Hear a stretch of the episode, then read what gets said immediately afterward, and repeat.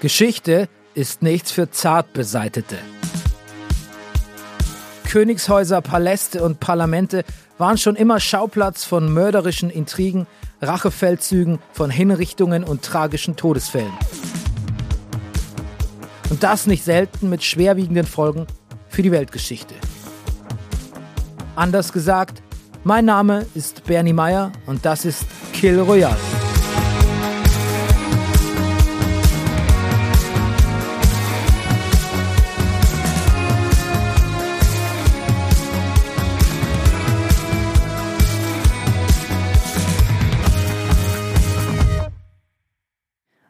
Ruhige, dunkle Augen, ein schmächtiger Leib, ein hageres Gesicht und weit abstehende Ohren.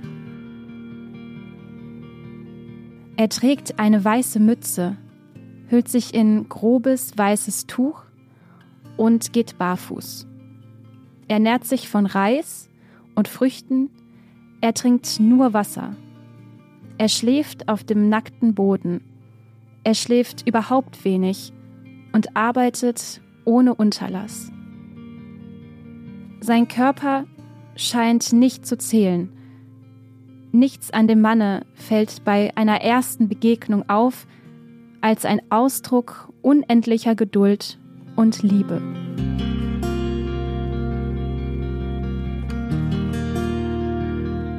Na, wen beschreibt der französische Schriftsteller Romain Roland hier? Eigentlich klar, oder? In der heutigen Folge geht es um den König des gewaltlosen Widerstands, Gandhi. Doch bevor wir uns so richtig ins Thema stürzen, auch wenn wir den alle Mahatma Gandhi nennen, das ist eigentlich nur so ein Ehrenname, den hat er gar nicht so gerne getragen. Eigentlich hieß er mit Rufnamen Mohandas. Hä? Aber dann geht das Lied ja gar nicht. Was für ein Lied? Naja, das hier. Mahatma, Glück, Mahatma, Pech, Mahatma, Gandhi. Ja, aber ist jetzt auch nicht so schlimm, oder? Okay, vielleicht fällt mir ja was mit Mohandas ein. Ich überleg mal. Ja, überleg du mal. Mohandas ist der jüngste von vier Söhnen in der vierten Ehe seines Vaters Karamchand. Der ist also schon dreifacher Witwer, als Mohandas am 2.10.1869 geboren wird. Die Familie gehört zur dritten, der Banya-Kaste. Und innerhalb dieser Kaste zum Stand der Kaufleute, der Vaishya. Okay, gehen wir mal kurz ins Kastensystem rein. Nur so Basic Stuff.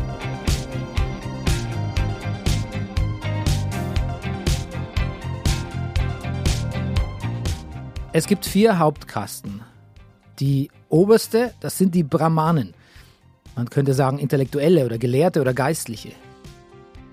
Die zweite Kaste sind die Kshatriyas, die Krieger und Generäle und höhere Beamte.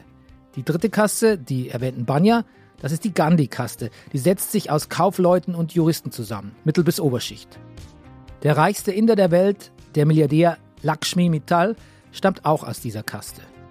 Und die vierte Kaste, das sind die Shudras. Das sind Handwerker, Pachtbauern, Tagelöhner. Auch ein komisches Wort, oder gibt es das heute überhaupt noch? Tagelöhner? Unter diesen vier Kasten fristen die Dalit, die sogenannten Unberührbaren, ihr unglückliches Dasein. Die sind eine Nicht-Kaste Kaste und machen circa ein Fünftel der indischen Bevölkerung aus.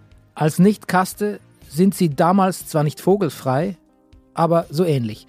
Sie werden ausgebeutet, überfallen, ausgenutzt, beschimpft. Und trotz zahlreicher Reformen und Gandhis politischer Arbeit sind sie auch heute noch in vielen Belangen des öffentlichen Lebens stark benachteiligt.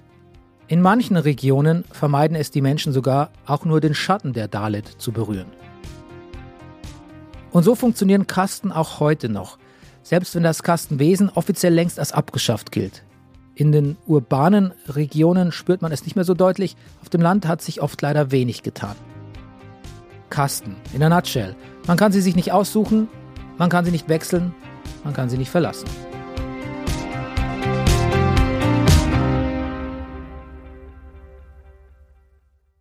Der junge Mohandas ahnt von diesen ganzen Problemen noch nichts. Er wächst in einem Haushalt auf, der sich dem Vishnuismus zuordnet. Das ist eine der drei großen Strömungen des Hinduismus und die geht davon aus, dass Vishnu der Gott aller Götter ist und jeder andere Gott aus Vishnu entsteht oder ihm untergeordnet ist. Es ist eine sehr fromme, gebetslastige Version des Hinduismus. Doch gleichzeitig heißt die Familie Gandhi auch Anhänger anderer Religionen bei sich willkommen. Hier entwickelt der kleine Mohandas schon früh seine Toleranz gegenüber anderen Glaubensrichtungen. Außerdem lernt er da das Prinzip der Ahimsa, die strikte Gewaltlosigkeit im Alltag.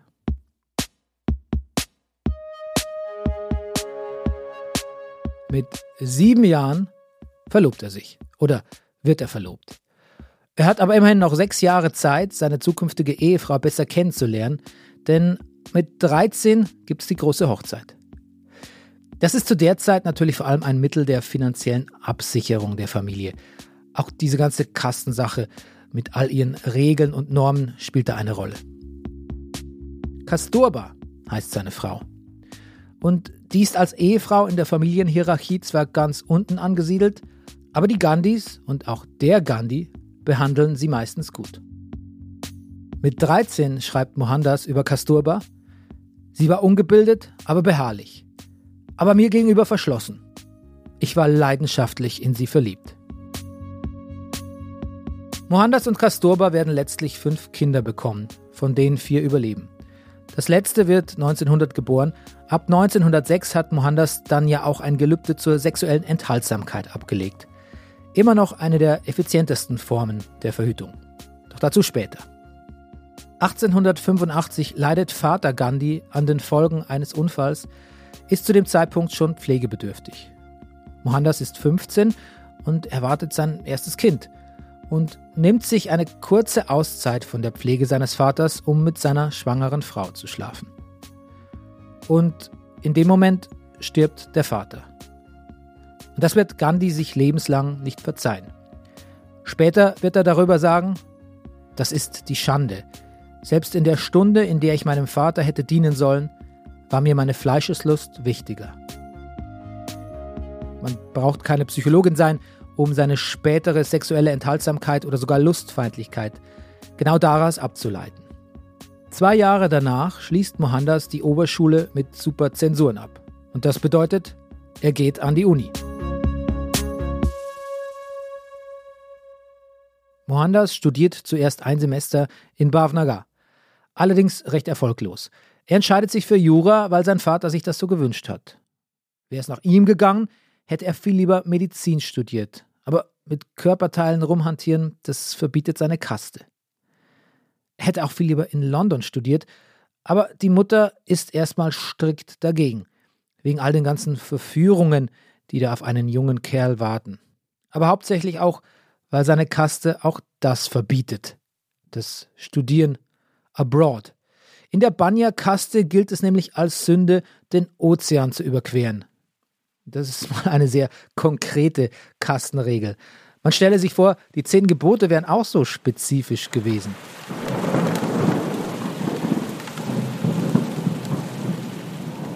Hast du diese zehn Gebote aufgeschrieben, Moses? Ja, Herr, hier, ich habe sie auf diesen Steintafeln festgehalten. Gut.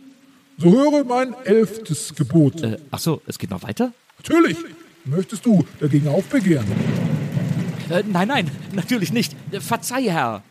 Gut, gut. Das elfte Gebot lautet, du sollst nicht den Ozean überqueren. Nicht Ozean queren. Okay, hm, hab ich? Und das zwölfte Gebot lautet, du sollst nicht bohren in der Tiefe deiner Nase. Nicht bo... Moment mal. Dein Ernst? Natürlich. Ja, ja, ja, ja, Herr, natürlich. Verzeiht, ich war nur irritiert. Bitte, bitte fahrt fort, Herr. Das dreizehnte Gebot lautet, du sollst keine Butter auf das Brot unter das Nutella schmieren. Äh, Unter das... Äh, was? Oder die Nutella. Was ist Nutella? Das hat dich nicht zu interessieren.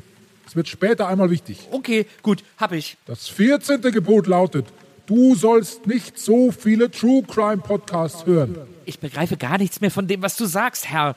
Meine Tafeln sind auch jetzt voll. Ich müsste dann neue besorgen. Wenn Sie noch mehr Gebote haben? Oh, wir sind noch lange nicht am Ende, Moses. Geh und hole noch eine Wagenladung leerer Tafeln. Ich komme gerade erst so richtig in Form. Ah, ja, natürlich, Herr. Ich bin schon unterwegs. Ich glaube, unten am Berg habe ich einen Laden mit Blankotafeln gesehen. Ich bin gleich wieder da, Herr. Beeile er sich, ich warte ungern. Äh, natürlich, Herr. Ich bin sofort wieder da. Ein Augenblick nur, ein Augenblick.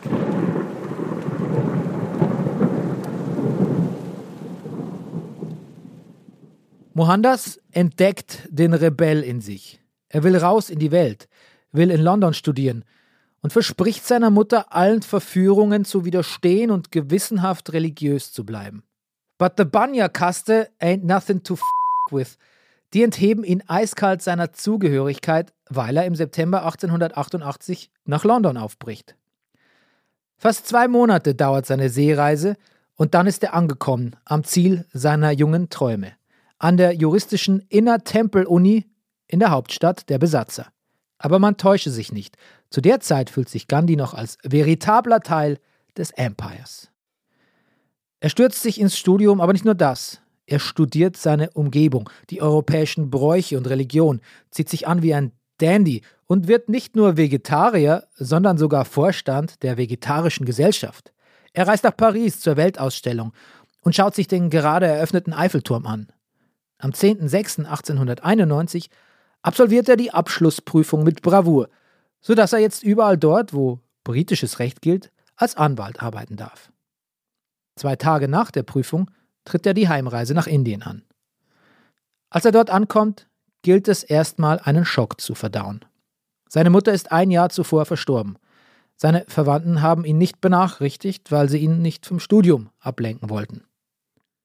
Ohne Eltern muss er nun noch mehr Verantwortung für sich selbst übernehmen. Und das läuft zunächst ein bisschen schleppend. Sein erstes Anwaltsbüro in Bombay floriert nun so gar nicht und vor Gericht ist Gandhi schüchtern und rhetorisch gehemmt, kriegt manchmal sogar keinen Ton raus. So dass er sich vermutlich selbst fragt, Moment, warum bin ich eigentlich ausgerechnet Anwalt geworden? Und auch hier liegt die Lösung seiner Probleme im Ausland.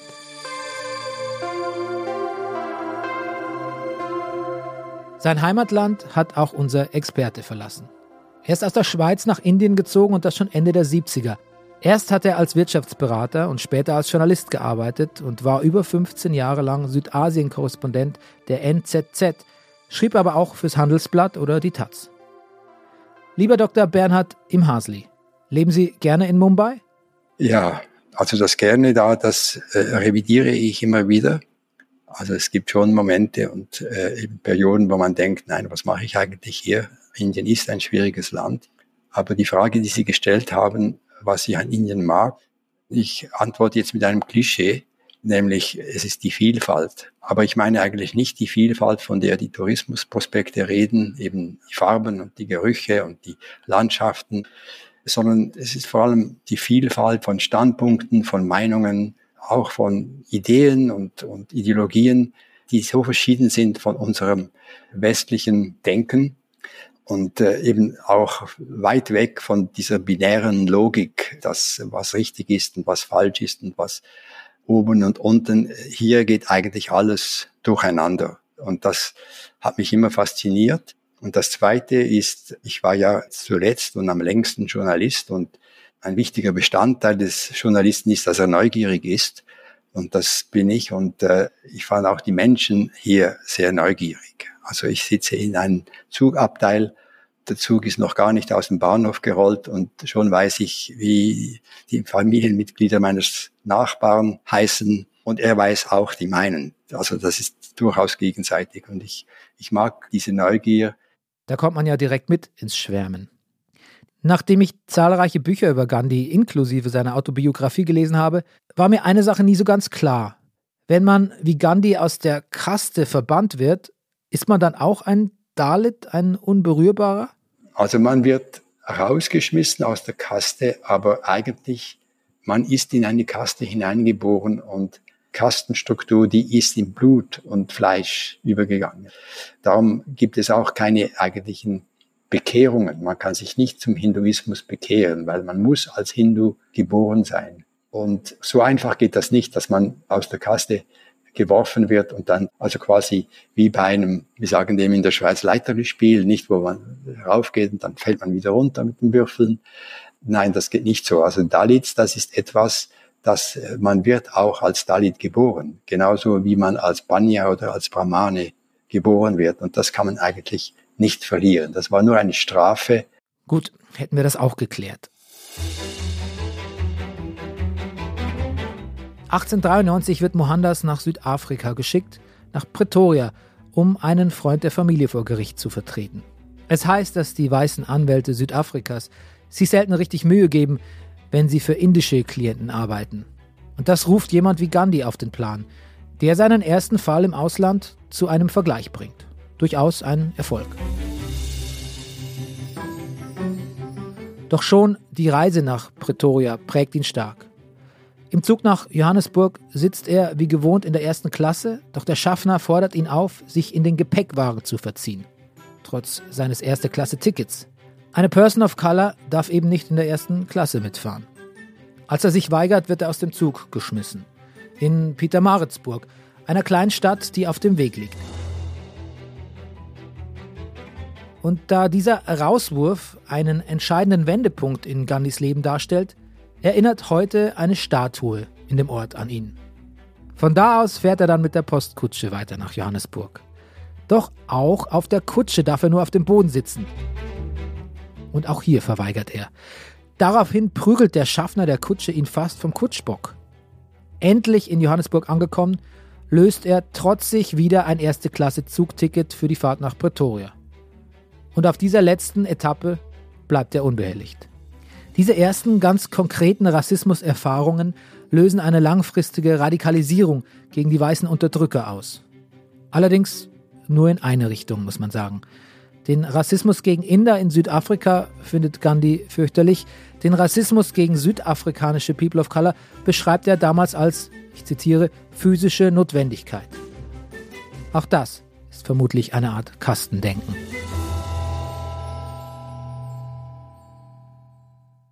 Und das hat natürlich damit zu tun, dass wenn man ehrlich ist, dass man sagen muss, im Prinzip ist das Kastenwesen rassistisch. Das ist Rassismus pur. Es gibt ja ein Buch, das letztes Jahr erschienen ist und vor zwei Jahren in, in den USA, wo eine Autorin, schwarze Amerikanerin, eben diese Verbindung herstellt zwischen Kaste und Rasse. Das heißt auch Caste, das Buch. Also dieses Denken, dass körperliche Unterschiede, dass das strukturelle Bestandteile sind des sozialen Körpers. In diesen alten Schriften wird schon äh, davon geredet, nicht der Körper wird als, als Metapher genommen. Der Kopf sind die Brahmanen, die Arme, das sind die Krieger, der Bauch, das sind die Bauern und Händler und die Füße, die im Dreck stecken, das sind die, nicht die Kastenlosen, sondern das sind die Shudras, die untersten Kasten. Die Kastenlosen, die sind es gar nicht wert, in diese Hierarchie einbezogen zu werden, weil sie sich mit toten Substanzen abgeben, eben Kot und Toten, also Leichen zum Beispiel. Das Schicksal seiner indischen Leidensgenossen in Südafrika führt dazu, dass Gandhi zum ersten Mal Protestaktionen durchführt. Er trifft sich mit Moment, Moment mal, Bernie. Ich zermarter mir hier immer noch den Kopf, was man mit Mohandas eigentlich für ein geiles Lied machen kann.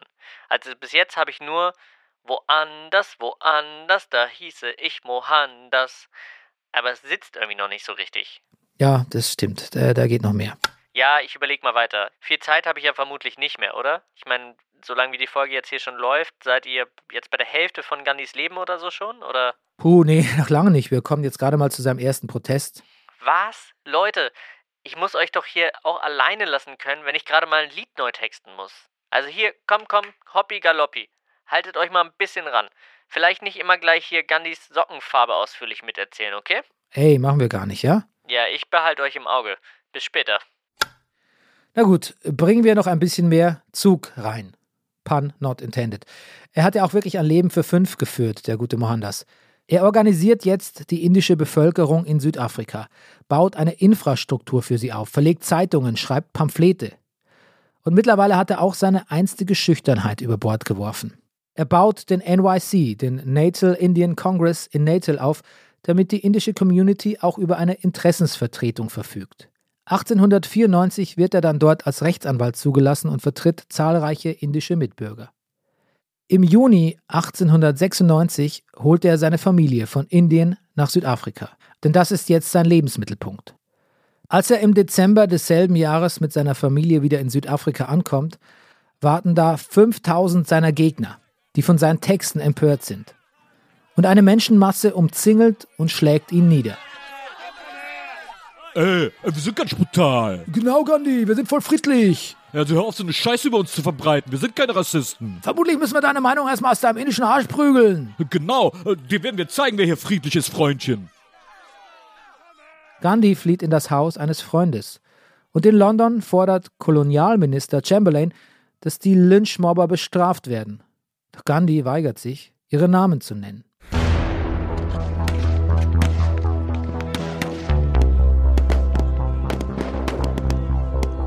(1899) Zweiter Burenkrieg. Großbritannien gegen die südafrikanischen Buren.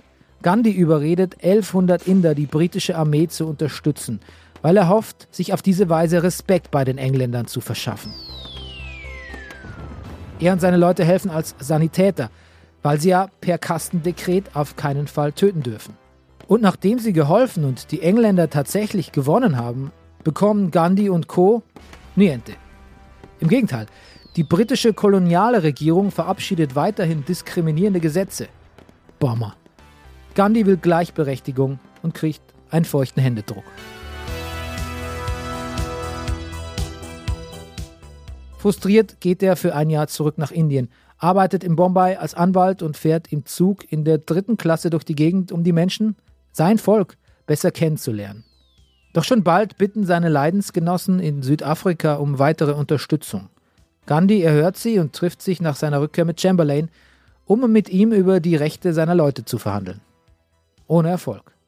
Danach lässt er sich als Anwalt in Johannesburg nieder und verdient gut, obwohl er nur Geld von Leuten nimmt, die sich seine Dienste auch leisten können. In dieser Zeit kommen verschiedene Gandhi Signature Moves ans Licht. Erstens sexuelle Enthaltsamkeit. 1906 eröffnet Gandhi seiner Frau Kasturba, dass er nach Gesprächen mit Vertrauten ein Keuschheitsgelübde abgelegt hat und dass diese ganze Sexnummer sich ab jetzt erledigt hat. Kasturba hat kein Mitspracherecht. Sein Glück, dass auch sie keine Lust mehr auf Sex hat. Bernie, für so schnippische Kommentare ist gerade wirklich keine Zeit. Komm, sieh zu, du hast noch jede Menge Gandhi-Bio vor dir. Übrigens, wie findest du den hier? Er war unser Held, denn er sagte stets, ich kann das. So war unser Gandhi mit Vornamen Mohandas. Na, was denkst du? Äh, ich denke, wir haben keine Zeit für sowas. Ja, okay, hast recht, hast recht. Sorry. Ich gehe weiter rein. Ich hab's bald. Ich, ey, ich spüre das schon. Ich, das ist wirklich, das kommt gerade. Du machst weiter, ne? Und immer schön beeilen, Bernie. Los geht's. Ja, ja. Also der andere sehr wichtige Gandhi-Move aus dieser Zeit ist das Verhaften. Also das Verhaften lassen. Gandhi entdeckt den gewaltlosen Widerstand für sich. Die Satyagraha. Und lässt sich erstmals aus Protest gegen ein Registrierungsgesetz in Südafrika verhaften. Während dieser ersten Phase aus insgesamt lebenslang zusammengerechneten acht Jahren Haft liest Gandhi den berühmten Henry David Thoreau Essay über zivilen Ungehorsam. Wenn ihr mehr über diesen Essay und den Mann hören wollt, der davon ebenfalls schwer beeinflusst wurde, empfehle ich euch die Folgen über Martin Luther King aus der ersten Staffel Kill Royale. Ihr könnt die auch jetzt hören. Wir warten hier auf euch. Gandhi, aka Mr. Kommt, wir lassen uns verhaften, wird zunehmend anstrengend für die britische Regierung. Denn die wollen, dass die Inder sich fügen und wieder ganz die netten, günstigen Arbeitskräfte sind. 1910 gründet Gandhi bei Johannesburg eine Selbstversorgerfarm, nennt sie Tolstoi Farm nach seinem Vorbild Leo Tolstoi. Dort verzichtet er auf jeglichen Privatbesitz. 1913 erlässt die britische Regierung ein neues Gesetz, nach dem nur christlich geschlossene Ehen anerkannt werden. Mit einem Mal ist fast die komplette indische Community quasi unehelich. Gandhi tut das, was er am besten kann. Er ruft zum friedlichen Protest auf. Es kommt zu Streiks und Massendemonstrationen. Die Engländer sperren so viele Leute ein, dass sie Gefangene in Bergwerksstollen unterbringen müssen. Gleichzeitig streiken auch noch die Eisenbahnmitarbeiter, was die Regierung jetzt dezent überfordert. Deshalb verabschiedet sie Anfang 1914 den Indian Relief Act, der den indischen Menschen in Südafrika viele eigentlich selbstverständliche Rechte einräumt. Gandhi hat es geschafft und das mit seinem konsequent friedlichen Protest. Es ist ein Gamechanger. Ende 1914 geht er zurück in die Heimat nach Indien, um zu sehen, ob das auch dort klappen kann. In Indien baut er einen Ashram auf. Das ist so eine Art indisches Kloster in Miniaturform. Und dort gelten elf Regeln.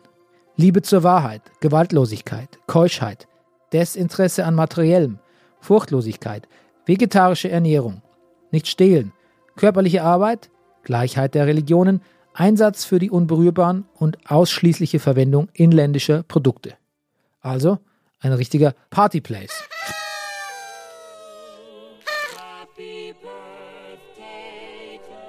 Also, lieber Martin, wir hier deine Brüder und Schwestern aus dem Ashram wünschen dir alles Liebe zum Geburtstag. Also nicht körperliche Liebe, das kann man jetzt falsch verstehen. Moment, vielleicht, vielleicht sage ich es anders. Also, lieber Martin, hau rein. Nee, warte, also das, da habe ich natürlich gewaltlos gemeint, kam aber auch irgendwie jetzt falsch rüber. Ähm, wir haben selbstverständlich keine Geschenke für dich, klar, aber heute haben wir dir zur Feier des Tages ein paar extra Holzscheite zum Hacken rausgelegt, weil es dein Tag ist. Herzlichen, nee, na, nee, also guten Geburtstag, Martin.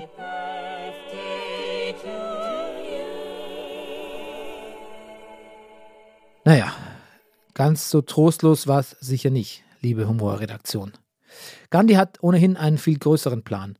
Dieser kleine Ashram soll ein Modell sein für das Land, für Indien und für die Emanzipation von den Briten.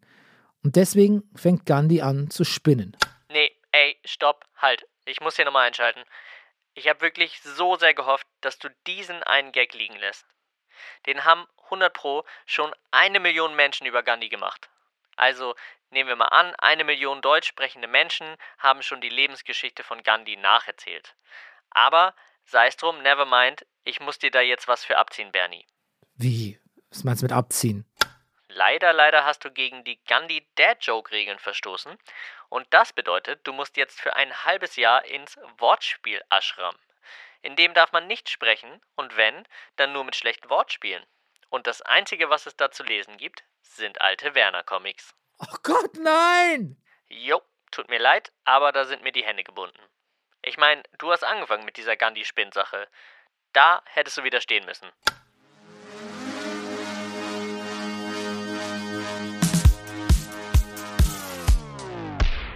Psst.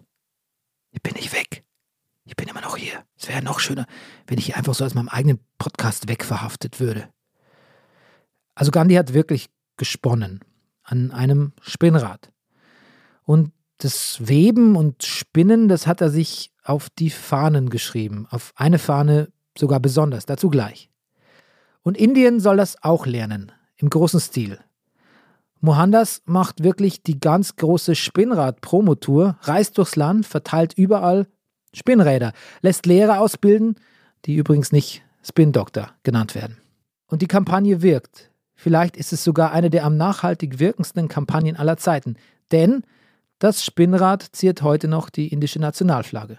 Das haben die Autobauer hierzulande nicht geschafft, wenn es vermutlich auch knapp war, dass der Mercedes-Stern nicht auf die Deutschlandfahne gekommen ist. Aber was war denn eigentlich das genaue Ziel dieser ganzen Spinnradaktion? Der Grund ist eigentlich, dass am Anfang der britischen Präsenz in Indien, also so um 1750 herum, da war ja Indien noch das größte Textilexportland der Welt. Es war überhaupt mit China eine der größten Wirtschaften der Welt. Und eine sehr reiche Textiltradition, auch sehr kunstvoll, hochwertig. Das wurde mit der Industrialisierung, nicht als dann in Manchester und in Birmingham die ersten Shuttles anliefen, die mechanischen Webstühle und äh, Spinnräder, dann systematisch zerstört. Nicht? Das, mit anderen Worten, es gab die Konkurrenz eben zum Beispiel von Saris, nicht? Das sind sechs bis acht Meter Stoff, also da ist sehr viel Material, äh, wurden Saris in England hergestellt und wurden nach Indien exportiert. Und da wurde systematisch geschaut, dass diese billigen Importsaris unter die Leute kamen. Es gab regelrechte Zeremonien, wo ein britischer Beamter in ein Dorf kam und die Frauen herauslas und die mussten dann anstehen vor einem Zelt, das aufgestellt wurde. Und in diesem Zelt wurden sie neu eingekleidet. Die hatten vielleicht nur einen Lumpen um die Hüfte, äh, auch brustfrei. Und die wurden dann eingekleidet mit einem Manchester Sari. Und das wurde systematisch gemacht, um natürlich äh, den Handel zu fördern. Und dieses Spinning Wheel war eigentlich eine Reaktion darauf. Er sagte, wir müssen autark werden. Äh, wir müssen unseren Stoff, unsere Kleider selber herstellen. Natürlich meinte er das als Land, aber er meinte es am Anfang auch persönlich, weil er ja das Persönliche und das Politische war ja ihm, bei ihm immer ganz eng verzahnt. Für ihn war das wie eine, äh, ein politischer Akt, wenn man am Morgen eine Stunde am Spinnrad saß. Es war ein politischer Akt, aber es war auch eine Meditation. Es war auch ein spiritueller Akt. Und diese Kombination von diesen beiden Faktoren, das war eigentlich der Grund für diese Kampagne. Etwa zeitgleich mit dem Spinning Wheel Movement erfindet sich Gandhi auch optisch neu. Näht sich ein schlichtes Bauerngewand, rasiert sich den Kopf und ist jetzt der Gandhi, den wir bis heute vor Augen haben. 1919 will das britische Empire wegen des Ersten Weltkriegs den Ausnahmezustand in Indien verlängern. Gandhi will aber mittlerweile die komplette Unabhängigkeit von Großbritannien und initiiert eine Art Generalstreik. Das hätte auch ganz gut geklappt, aber einigen ist das noch nicht genug und sie zünden britische Häuser an und provozieren damit einen bewaffneten Konflikt. Gandhis gewaltfreie Form des Protests hat für den Moment versagt. Ein Jahr später startet er eine neue Aktion, von der er sich mehr Erfolg verspricht, die sogenannte Kampagne der Nichtkooperation. Er propagiert, dass Inder ab sofort keinen Finger mehr für die Besatzer rühren. Sein Argument, 100.000 Briten in Indien können doch nicht über 300 Millionen Inder bestimmen. Und Gandhi wird immer mehr zur lebenden Ikone. Egal wo er jetzt hinkommt, er wird hofiert. Egal wo er hinkommt, es wird gestreikt. Doch die Gewaltfreiheit lässt sich nicht erzwingen in diesem überhitzten Klima zwischen Briten und aufbegehrten Indern. Am 13.04.1919 marschieren die Briten unter General Dyer in die Stadt Amritsar ein und lassen das Feuer eröffnen. Am Ende gibt es 379 Tote, darunter Frauen und Kinder. Es zieht eine Welle brutaler Gegengewalt nach sich. In einem nordindischen Dorf verbrennt die Menge Polizisten in ihrer Wache. Gandhi bricht die Kampagne schockiert ab. Im folgenden Prozess nimmt er dann alle Schuld auf sich und kommt für sechs Jahre ins Gefängnis, muss aber nur zwei absitzen, offiziell wegen einer Blinddarm-OP. Doch in England ist mittlerweile eine neue Regierung an der Macht, die eher pro Gandhi ist.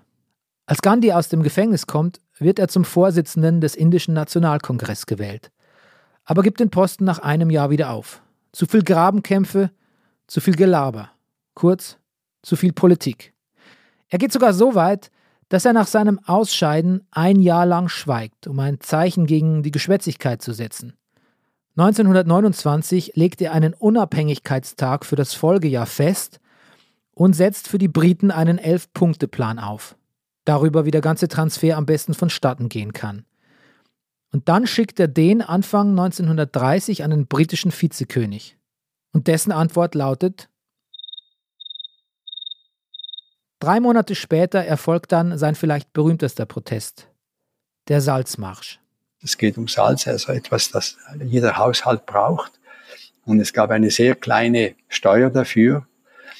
Aber er hat gemerkt, genau weil das etwas ist, das jeder Mensch braucht, hat er spontan die Idee gehabt, einen Marsch zu organisieren. Und ich glaube nicht mal, dass er wusste, wie das ablaufen würde. Aber er hat das sehr sorgfältig organisiert. Das muss man eben auch wieder sehen. Er hat zum Beispiel gesagt, nur 75 Leute kommen mit er hat geschaut, dass keine Politiker unter diesen Teilnehmern sind, sondern nur er und dann Unbekannte. Er hat geschaut, dass alle dieselben weißen Kleider tragen. Und er hat von Anfang an auch schon die Medien informiert. Die hat, sind dann mitgelaufen, nicht? Und da sind ja, äh, waren ja auch Auslandskorrespondenten dabei, der New York Times zum Beispiel, die ihn begleitet haben, nicht? Und Engländer, die darüber gelacht haben zuerst, den wurde immer, immer unwohler dabei. Und als er schließlich am Strand von Dundee, diesem kleinen Fischerdorf, stand und symbolisch Sand und, und damit auch Salz äh, quasi in die Höhe hob, war das ein Ereignis, weil inzwischen alle Menschen in Indien wussten, dass er auf dem Marsch war und dass er mit dieser einen Hand und mit diesem Salz, also mit etwas sehr Gewöhnlichem, das jeder Inder hat, jeder hat eine Hand und jeder hat Salz, dass man damit das äh, größte Weltreich, das die Welt je gesehen hat, herausfordern kann. Also es war einerseits das Bild des asketischen Manns, der etwas will, das selbstverständlich ist und gleichzeitig auch eine großartig inszenierte Show. Und es brauchte beides. Selbst wenn sich die Briten erst ziehen, dieser Protest zwingt sie an den Verhandlungstisch und sie machen Zugeständnisse. Die Menschen dürfen weiterhin selbst Salz fördern und alle, die aufgrund der Salzgesetze verhaftet wurden, werden freigelassen. Dafür verspricht Gandhi, den zivilen Ungehorsam zu beenden. Als er nach diesen Verhandlungen Anfang 1932 aus England zurück nach Indien kommt, wird er sofort verhaftet. Aus Angst, er könne weiterhin die Massen aufwiegeln. Im Gefängnis erfindet er dann seinen Signature Move Nummer 3, den Hungerstreik, nachdem eine neue unverhältnismäßige Verordnung gegen die Dalit erlassen wird. Und es funktioniert. Nach sechs Tagen einigt man sich auf einen Kompromiss. Gandhis jahrelange Askese zahlt sich also aus.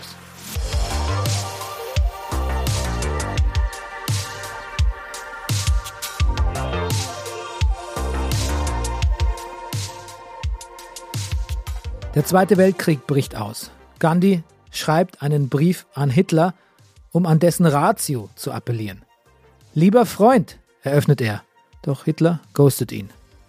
Danach schreibt Gandhi an die europäischen Juden, empfiehlt ihnen seinen Trademark gewaltfreien Widerstand. Sicher nett gemeint, aber wie singen Tokotronik, das Gegenteil von gut ist gut gemeint. Und im Angesicht des Holocaust wirkt dieser Brief heute fast zynisch. Viele jüdische Intellektuelle zeigen sich damals schon enttäuscht von Gandhi. Vielleicht nicht ganz zu Unrecht. Indische Belange sind wohl eher seine Spezialität. Und so startet er die Quit India Bewegung. Damit begann 1942 diese letzte große Bewegung, diese letzte Satyagraha, wenn man so will, Quit India Movement. Das heißt, das war dann praktisch während all diesen vier Jahren gab es einfach ständig Demonstrationen, gab es hunderte von Verhaftungen. Gandhi wurde dann nicht mehr ins Gefängnis gelegt, wurde er wurde einfach unter Hausarrest gestellt. Denn wenn die Engländer etwas fürchteten, dann war es, dass Gandhi sterben könnte im Gefängnis, weil dann das ganze Land in Flammen aufgegangen wäre. Aber gleichzeitig haben die Engländer natürlich schon schlau verschlagen geschaut, dass wenn die Unabhängigkeit kommt, dass sie so kommt, dass der Schaden möglichst klein ist. Sie haben dann begonnen oder dann eben auch dieses Divide Rule sehr systematisch weiterverfolgt, indem sie die Muslimliga von Muhammad Ali Jinnah unterstützten und ihm sogar Zusagen machten, dass sie ihm ebenfalls er eine, ein eigenes Homeland möchte für die Muslime des Subkontinents, dass sie äh, das eigentlich eine gute Idee fänden. Nicht?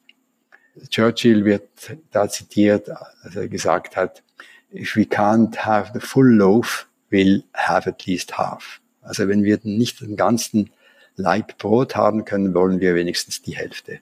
Und die haben dann systematisch darauf hingearbeitet und es gab dann eben auch immer wieder immer größere Unruhen zwischen Muslimen und Hindus. Und in den, obwohl Gandhi schon gar nicht mehr in der Partei war. Er hatte ja sein Parteimandat 1934 bereits aufgegeben. Gandhi war dann praktisch die ganze Zeit, obwohl jetzt auch schon ziemlich alt, unterwegs, nicht äh, um Brände zu löschen. Überall im Land oder vor allem in Nordindien und im Osten kam es zu Übergriffen, kam es äh, zu, zu Pogromen und für ihn war das wie die Zerstörung seines Traums. Gandhi muss mit ansehen, wie alles zerbricht, wofür er gekämpft hat. Die Briten merken aber auch an der heftigen Gegenwehr, dass sie das Land auf keinen Fall halten können. Deswegen kommt es 1947 zum Mountbatten Plan, der einerseits Indien die Unabhängigkeit zugesteht, andererseits aber auch eine Zwei-Staaten-Lösung beinhaltet, mit einem eigenen pakistanischen Staat, den die Briten Muhammad Ali Jinnah versprochen haben. Es ist die Teilung Indiens und eine perfide Lösung, denn sie tauscht die Freiheit des Landes gegen einen bis heute andauernden Religionskonflikt ein. Irgendwie fühlt sich's an wie ein fieses Nachtreten Englands. Doch auch Gandhi stimmt zähneknirschend zu. Nicht, dass es seiner Zustimmung bedurft hätte, doch man braucht ihn, um die Massen ein wenig zu beruhigen. Denn an den neuen Grenzen geht's jetzt brutal zu. 15. August 1947 kam es zur Unabhängigkeit und statt dass die beiden Staaten feierten, kam es zu einer riesigen Schlechterei, kann man sagen, weil Hunderttausende von Muslimen von Nordindien, vor allem von Punjab nach Westen strömten und umgekehrt Hindus und Sikhs zurück und die sich da auf dem Weg manchmal begegneten und niedermetzelten. Delhi war damals wie eine Flüchtlingsstadt. Das war voll von Leuten, von Hindus und Sikhs, die aus dem ehemaligen Nordwesten des Landes geflohen waren. Die Muslime, die zurückblieben, die wurden natürlich scheel angesehen, als mögliche Quislinge betrachtet. Es, war, es gab also Spannungen, es gab Unruhen, es gab auch Zusammenstöße. Und Gandhi hatte dann, war dann doch nach Delhi zurückgereist, um auch wieder zu fasten und zu beten, damit äh, zwischen beiden Gemeinschaften Frieden hergestellt wird. Und das war der Anlass für diese Gebets, für diese Gebetsstunde am Abend um 5 Uhr, wo er eben jeden Tag gar nicht mehr politische Ansprachen hielt, sondern nur noch gesungen wurde, so Bhajans. Das heißt, waren so äh, religiöse Lieder gesungen wurde.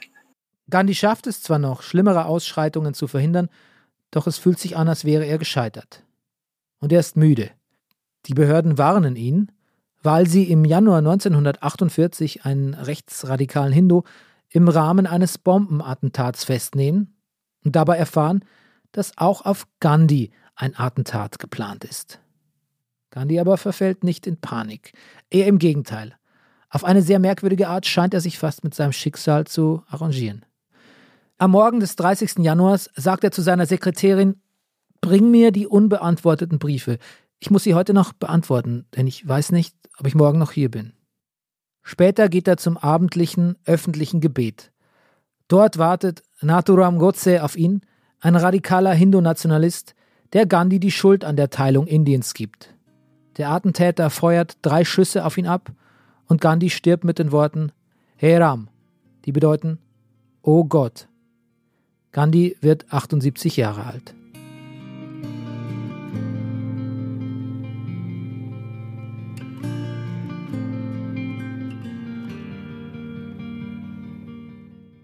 Was ist das Erbe Gandhis? Dazu spreche ich mit Cosima Gill. Sie ist Journalistin und Reporterin. Mit ihr habe ich auch am Podcast Women in War gearbeitet, der die weibliche Perspektive in Kriegen und Konflikten in den Fokus rückt. Ein Podcast, in dem sie auch immer wieder ihre Verbundenheit zu Indien erwähnt. Also erstmal habe ich einen privaten Bezug zu Indien. Mein Großvater war Inder und äh, deswegen war ich schon unzählige Male auch als Kind und Teenager in Indien. Also vor allem in den Teenagerjahren, da waren wir mit meinen Eltern auch dort auf Hochzeiten von Verwandten, Rundreisen und dadurch habe ich dann auch meine Liebe zum Land entdeckt und habe dann am King's College Sicherheitspolitik studiert, aber auch viele Kurse im Bereich Indologie belegt und war dann einmal bei der ARD als Producerin ein paar Monate im ARD-Studio und habe dann nochmal für die Deutsche Welle einen Sommer lang als Korrespondentin in Indien gearbeitet und war dann aber auch für ganz Südasien zuständig, also unter anderem auch Afghanistan, Bangladesch und die ganze Region. Wie viel Gandhi steckt denn noch im heutigen Indien, Cosima? Also vielleicht nochmal zum Traum von Gandhi. Gandhi hatte ja den Traum von einem vereinten Indien. Das ist dann längst begraben, geschichtlich gesehen. Und er wollte ja auch ein Indien, wo die Religionen friedlich miteinander zusammenleben können. Und ich glaube, das, was sich im Moment tut, ist genau das Gegenteil von dem, was Gandhi sich gewünscht hätte, weil im Moment können die Religionen eben nicht friedlich miteinander zusammenleben. Das merkt man im Miteinander sehr häufig. Also am Ende kann man sagen, dass die Regierung von Modi, also die BGP-Regierung, vor allem die Gesellschaft spaltet. Minderheiten wie die muslimische Minderheit, die fühlen sich extrem häufig ausgegrenzt. Da gab es verschiedene Gesetze. Da gab es zum Beispiel das Staatsbürgergesetz, das Muslime vor allem diskriminiert hat vor zwei Jahren. Das merkt man aber auch an aktuellen Fällen. Also es gab gerade eine große Debatte in Südindien, was das Tragen von Hijabs in Schulen und Universitäten angeht. Und am Ende war das eine Debatte, die wahnsinnig hochgekocht ist und die auch dazu geführt hat, dass am Ende wieder Muslime dann den Hindu-Nationalisten gegenüberstanden. Ja, man merkt es im Alltag an jeder Ecke. Also ich habe zum Beispiel, wenn ich in Neu-Delhi bin, immer einen Fahrer, der selber Hindu ist und der äh, fährt mich dann zum Beispiel zu Recherchen oder auch zu Verwandten, weil äh, der Verkehr ist wahnsinnig aggressiv. Deswegen hat man eigentlich immer einen Fahrer, wenn man das nicht gewöhnt ist oder müsste ein paar Fahrstunden vor Ort nehmen. Und der ist Hindu und ähm, hat sich hochgearbeitet, hat mittlerweile sein eigenes Unternehmen und ähm, ist sehr stolz darauf, was er sich erarbeitet hat. Und der steht extrem hinter Modi, weil er einfach toll findet, wie er Hindus in der Gesellschaft bevorzugt eigentlich. Und das ist so ein klassischer Unterstützer von Modi. Wenn ich dann aber mit meinen Verwandten spreche und die sind äh, Sikhs, also das ist ja nochmal eine andere Religion in Indien, dann haben die eher Angst, dass sie auch ausgegrenzt werden, weil am Ende die Modi-Regierung dafür steht, dass Minderheiten in Indien, religiöse Minderheiten, ausgegrenzt werden. Und äh, das ist dann eben etwas, was sich überträgt. Bis jetzt haben die Sikhs noch nicht so viel zu beklagen, aber sie schauen sich eben an, wie es den Muslimen geht und befürchten dann, dass es sich auch auf die Sikhs übertragen könnte. Aber spielt Gandhi dann überhaupt noch eine Rolle? Also die Inder sind immer noch wahnsinnig stolz auf Gandhi. Der ist immer noch ein Nationalheld und er wird ja auch von der Politik oft noch gebraucht. Also zum Beispiel auch Narendra Modi hat sich auf ihn bezogen. Als ich ähm, in Indien gearbeitet habe, 2014, als er die Macht übernommen hatte, da hat er relativ früh eine Initiative gestartet, die heißt, äh, die hieß damals Swachh Bharat. Da ging es darum, die indischen Flüsse, die Straßen zu reinigen. Und damals hat er zum Beispiel auch die Brille von Gandhi genutzt als Werbezweck. Also diese Brille war ein Symbol von dieser Reinigungsinitiative. Und da siehst du ja auch zum Beispiel dran, dass sich auch die aktuelle indische Regierung ja Gandhi zunutze macht, um mit ihm zu werben, um mit dieser Brille zu werben. Wie würde Gandhi das Indien des Jahres 2022 gefallen? Ich bin auch viel immer wieder für Recherchen und Beiträge auf dem Land unterwegs in Indien und da gibt es oft noch eine Riesenarmut. Das ist ähm, eine Armut, die wir uns kaum vorstellen können und auch eine krasse Abhängigkeit von Landwirtschaft. Also wenn dann zum Beispiel der Monsun mal ausbleibt, können wir uns kaum vorstellen, was das für die Menschen auch finanziell bedeutet. Die Pandemie war auch für viele ein wirtschaftliches Desaster. Die Arbeitskräfte aus den Städten sind dann abgewandert wieder in die Dörfer und ähm, ja, also es gab Hilfsorganisationen, die zum Teil einfach gucken mussten, dass genug Lebensmittel vor Ort sind. Das ähm, hat sich Gandhi sicherlich nicht so vorgestellt im Jahr 2022 auf den indischen Dörfern. Er hat ja eben, wie du auch mit dem Spinning Wheel Movement angesprochen hast, immer diese Unabhängigkeit dann auch befördert die Umweltverschmutzung, die in Indien ein Riesenthema ist, sowohl bei Flüssen und Co., ist auch etwas, was überhaupt nicht im Gandhis Sinne ist. Und dann vor allem auch diese fehlende Akzeptanz im Alltag zwischen den Religionen. Also das Indien im Jahr 2022 ist definitiv nicht das Indien, was sich Gandhi gewünscht hätte. Das ist natürlich der befürchtete Downer. Doch Cosima möchte nochmal klarstellen, wie Gandhis Arbeit auch positiv nachwirkt. Zum Beispiel was die Rolle der Frauen betrifft. Ich glaube, es ist wichtig, dass wenn man auf Gandhi schaut, auf der einen Seite sieht, ja, die Religionen leben im Moment in einem Konflikt miteinander. Es ist eine angespannte Situation auf der einen Seite. Auf der anderen Seite wollte Gandhi ja eigentlich ein geeintes Indien, also Pakistan, Indien, Bangladesch. Und jetzt ist es nun mal nicht so, wie er es sich gewünscht hat, aber viele Dinge, finde ich, haben sich in Indien auch über die Jahre positiv entwickelt. Also ja, das Kastenwesen spielt immer noch eine Rolle, aber es ist weniger geworden. Die Rolle der Frau hat sich auch verbessert. Es gibt einfach auch viele Dinge in Indien, die, wenn man von der Unabhängigkeit bis jetzt guckt und nicht nur auf die Zeit von Modi, die sich positiv entwickelt haben, und es ist ein wahnsinnig tolles Land und fasziniert einen jeden Tag. Und man kann eigentlich sich in dieses Land nur verlieben, wenn man mal da war. Hm. Ein Freund von mir hat, äh, war lange diplomatisch tätig in Mumbai. Ich habe ihn nie besucht, weil ich zu der Zeit irgendwie so wenig Geld hatte und die Flüge waren teuer und wir wollten dann immer was drehen, dass er mich in die Botschaft einlädt und so irgendwie hat nicht funktioniert und jetzt ist er natürlich längst weg und ich bin untröstlich, dass ich das nicht genutzt habe damals. Dann los, mach einen Roadtrip durch Indien, also lohnt sich jederzeit.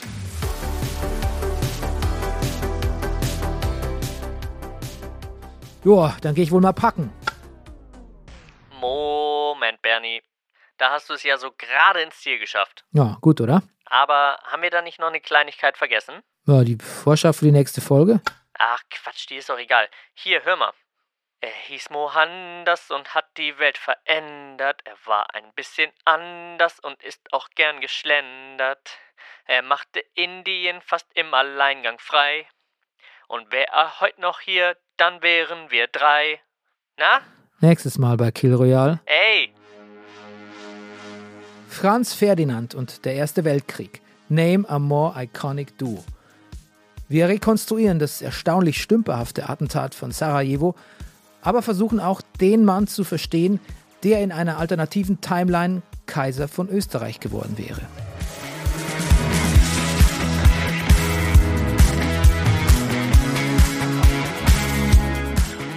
Kill Royale ist ein Podcast von Zebra AudioNet, produziert von Pool Artists. Die Recherche zu Kill Royale stammt von unserem Moderator Bernie Meyer. Das Buch wurde von Nils Buckelberg geschrieben. Unser Redakteur ist Wenzel Burmeier. Produktion und Sounddesign sind von Milica Tickeljewer mit Unterstützung von Maria Swedrick. Unser besonderer Dank geht an Cosima Gill, Dr. Bernardin Hasley, Felix Böhme und Charlotte Steinbach. Unser Titelsong ist Easy Way Out von Roosevelt.